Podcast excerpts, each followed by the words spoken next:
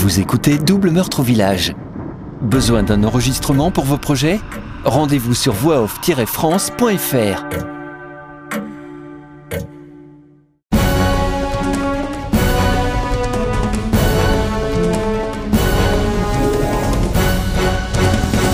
Chapitre 29 Mardi 12 décembre 1989 Sainte-Véronique.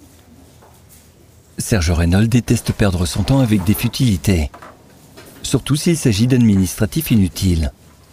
D'ailleurs, de son point de vue, l'administratif est toujours inutile. L'arrivée d'un ordinateur au commissariat de Sainte-Véronique n'est pas près d'améliorer les choses. Qu'une secrétaire ou une assistante tape à la machine, c'est normal, c'est son métier. Mais qu'on lui demande de s'asseoir devant une machine à écrire, avec une téloche à la place de la feuille, alors là, c'était vraiment abusé. Les procédures sont de plus en plus lourdes à la police. À ce rythme, les policiers finiront par devoir taper tout le rapport sur des ordinateurs. Tout est détestable, même la couleur de l'écran. Ils détestent le vert. Malheureusement, le modèle choisi par les bureaucrates de l'administration, ces gens qui ne tapent pas eux-mêmes leurs documents, ni n'écrivent de rapport ou de compte-rendu, ce modèle écrit en vert, et pas un joli vert. Non, un vert qui lui agresse les yeux. Encore heureux que le fond de l'écran soit noir mais c'est sans parler du bruit infernal de la ventilation. Quant au clavier, il est pire que la machine à écrire de Paulette, l'assistante du commissaire. Vraiment, on aura tout vu. Assis au bureau devant l'énorme machine, le lieutenant est prêt à taper son premier rapport avec ce que Paulette a appelé un traitement de texte. Tout un programme, façon de parler. Mais ce n'est pas tout, car une fois tapé, il faudra aussi l'enregistrer sur un grand disque en plastique et, pire encore, l'imprimer. C'est qu'en plus, ce papier ne sort pas tout seul. Il faut lui dire de sortir. Paulette n'est pas loin. Elle va l'aider. Mais bon, c'est une pure perte de temps. Les ordres viennent d'en haut. Et il faut s'y conformer. Pas le choix. En fin de matinée, et une bonne migraine en prime, il peut enfin sortir du bureau et aller travailler. Il a autre chose à faire que de jouer, pendant que tu rôde et assassine des gens les uns après les autres. Cela fait déjà une semaine que le vieux marin et le curé ont disparu, et toujours pas d'idée de l'identité du tueur, ni du mobile. Ça commence à faire long? Il est maintenant seul sur l'enquête avec l'aide ponctuelle de Chloé et Berthier. Ce flanc est d'ailleurs toujours prêt à se défiler. On ne peut pas compter sur lui. Il est là sans être là. C'est le genre de type qui vous fait perdre plus de temps qu'il n'en fait gagner une sorte d'ado attardé, avec un badge de policier et une grande gueule. Reynolds prend son imperméable et sort du bureau. Enfin libre. Il lève les yeux au plafond, prend une profonde respiration et se dirige dans le couloir. Dix pas plus loin, il tombe nez à nez avec les Dupont-Dupont. Après l'échange de quelques amabilités, il peut sortir enfin du commissariat. Il avait un besoin urgent de prendre l'air. Ouais, ils viennent à la pêche aux infos. Il enfile son imperméable et sort du commissariat d'un pas décidé. Il a besoin de marcher pour mieux réfléchir. Marcher pour se détendre et remettre les idées en place. Marcher pour trouver un mobile. Identifier le chaînon manquant qui l'empêche de voir le lien avec le curé. Trouver comment la voisine s'est retrouvée en pleine nuit dans une voiture volée. Et savoir pourquoi la bonne a disparu. Ça fait beaucoup de choses en une semaine beaucoup de choses pour un homme seul. Aux alentours de midi 30, il a la bonne idée d'aller manger son sandwich au thon dans l'église. L'endroit parfait pour découvrir la motivation de l'assassin. Qu'est-ce qui a pu pousser ce taré à accrocher l'œil du curé au barreau du confessionnal? L'endroit est sombre et froid. Quelques rangées de chaises alignées en face de l'hôtel sont éclairées par une faible lueur traversant les vitraux sales.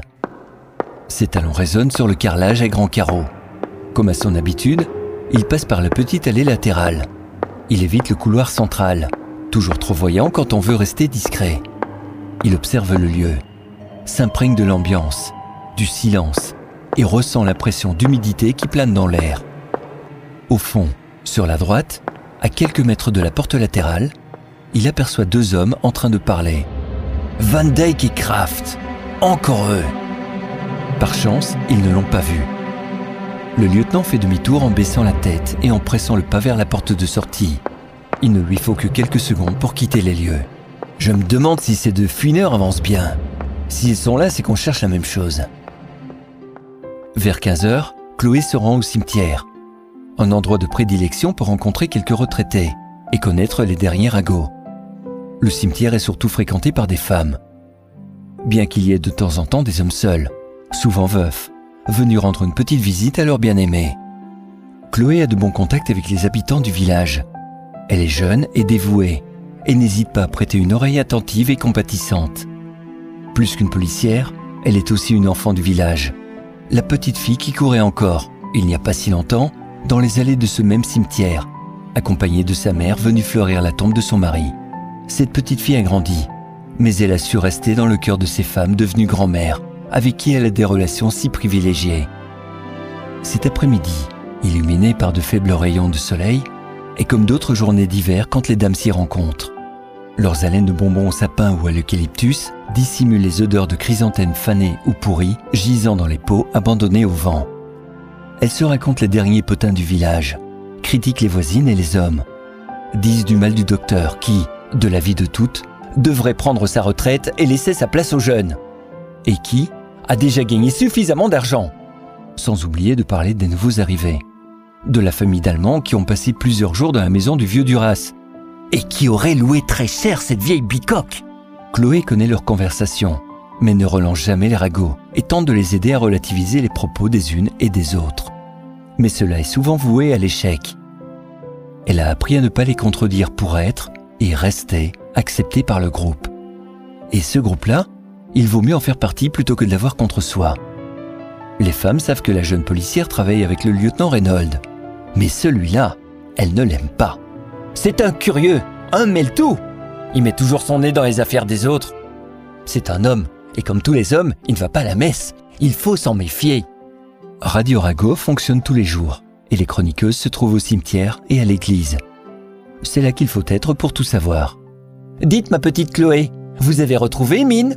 La vieille dame aux grandes dents et cheveux bleus violets, coiffée d'un filet, dont le seul but est d'éviter d'être décoiffée par le vent, s'est approchée de très près de Chloé en la tirant par le bras. Non, Mathilde, pas que je sache. Ce n'est pas que je veux me mêler de ce qui ne me regarde pas, mais moi, je l'ai vue en arrivant. Elle sortait de sa voiture et elle est rentrée chez elle. Vous avez vu Mine? Vous en êtes sûr? Oui, oui, elle m'a même dit bonjour. Elle était seule? Oui. Vous avez remarqué quelque chose de particulier?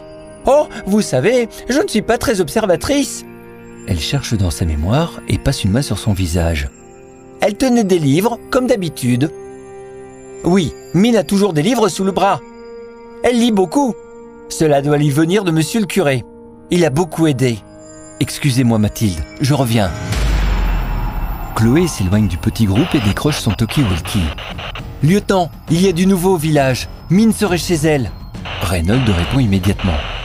Je suis là dans cinq minutes. Ne faites rien. Attendez-moi. Je me rends sur le site, lieutenant. On arrivera en même temps. La policière salue rapidement ses amis et quitte le cimetière en courant.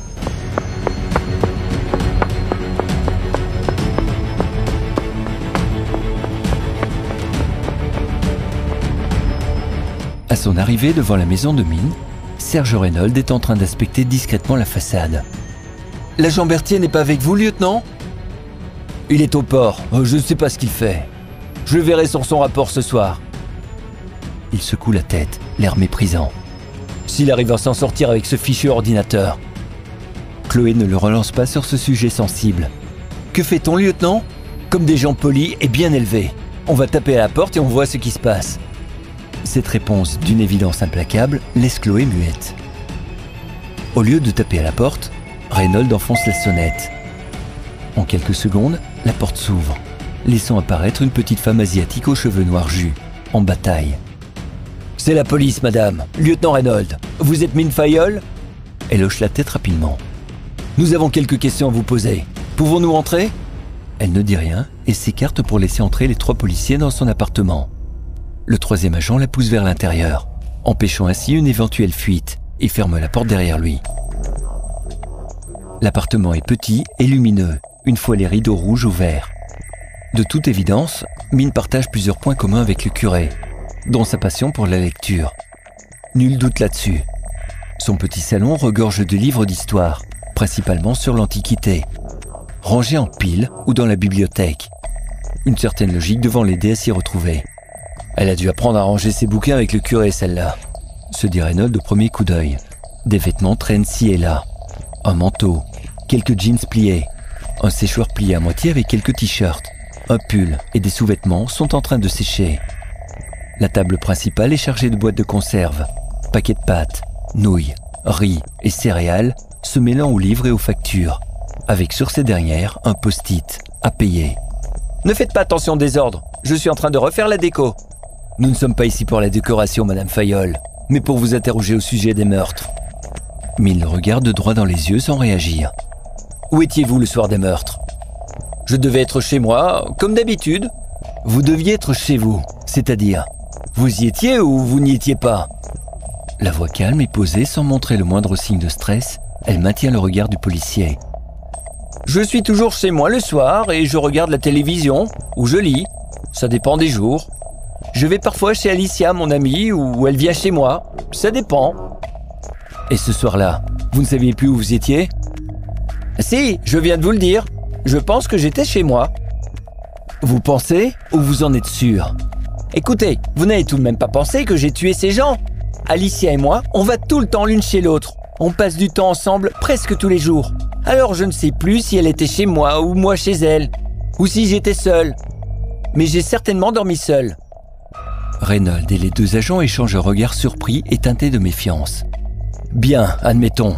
Et les autres jours, où étiez-vous? Bah, à Sainte-Véronique. On est venu plusieurs fois chez vous et vous n'y étiez pas. Je ne suis pas vissé au sol. J'ai une vie aussi. Je fais des courses. Je suis allé à la bibliothèque et on est parti en week-end toutes les deux. C'est quoi le problème? Le problème, Madame Fayol, est que je dois trouver le tueur qui a sauvagement assassiné un marin au port et le curé du village que vous connaissez très bien puisque vous avez habité chez lui, et qu'en plus les corps ont disparu. Vous ne sauriez pas où ils sont par hasard. Il dit cette phrase avec un charisme qui le rendait presque charmant aux yeux de Chloé. Donc c'est bien ça. Vous m'accusez d'avoir tué et enlevé les corps. C'est une possibilité qui m'arrangerait si elle se confirmait. Effectivement, ça pourrait expliquer pas mal de choses. Reynolds sent une poussée d'adrénaline lui picoter le dos et les épaules. La fille du curé n'a pas froid aux yeux. Et il a bien envie de la faire parler. À ce propos, je n'ai jamais habité chez le curé, mais chez Lalou. C'est elle qui m'a appris à parler et à lire le français. Qui est Lalou? La bonne? Marie-Louise Fayol? C'est elle qui m'a adopté. C'est pour ça que j'ai son nom et que je n'ai pas le nom du curé. Ah tiens d'ailleurs, vous ne savez pas où elle est par hasard Monsieur le policier, vous avez un problème avec le hasard? Je suis très rationnel et je n'aime pas le hasard. Mais vous, vous dites tout le temps par hasard. Reynolds sent sa patience filer comme un cheddar fondu dans une soupe à l'oignon. Chloé, vous me l'embarquez au poste, on va lui poser quelques questions. Vous pouvez m'arrêter, mais je suis sûr que vous n'avez rien de concret contre moi. L'agent la prend par le bras et lui passe les menottes. Et oh, doucement Je ne vais pas m'enfuir Je n'ai rien à me reprocher Mine est furieuse et de plus en plus énervée. Elle lance un coup de pied en arrière qui manque de toucher la jambe du policier. Il la pousse vers la sortie. Ouais, ouais, on ne sait jamais. On est prudent avec les gens comme vous. Elle n'a pas sa langue dans sa poche, lieutenant. Vous pensez que... Écoutez, Chloé, ce n'est pas parce qu'un suspect semble être sûr de lui ou est agressif qu'il est innocent. Vous avez vu comment elle me regardait dans les yeux? Euh, oui C'est un comportement que l'on retrouve chez les plus grands menteurs. Je ne comprends pas. Ah, c'est simple. Au moment de dire leur mensonge, ils vérifient dans votre regard que vous les croyez. C'est aussi simple que ça. Ah bon? Et l'agressivité verbale? Les gestes violents, l'insolence et des phrases comme ⁇ Je n'ai rien à me reprocher ⁇ tout ça me dit qu'elle est peut-être pas aussi claire qu'elle le dit. Et quand j'entends des choses comme ça, je me demande pourquoi elle pense qu'on pourrait lui reprocher des choses. Euh, lieutenant, vous l'avez tout de même un peu accusé. Vous n'avez pas l'impression de retourner la situation? Chloé, vous manquez d'expérience, ma petite. Faites-moi confiance, j'ai du flair. La jeune policière avait déjà entendu beaucoup d'histoires sur le flair des enquêteurs à l'ancienne mais son chef semble naviguer un peu trop au feeling pour elle. Il vaudrait mieux qu'il ne se trompe pas, car pour l'instant, le tueur rôde encore.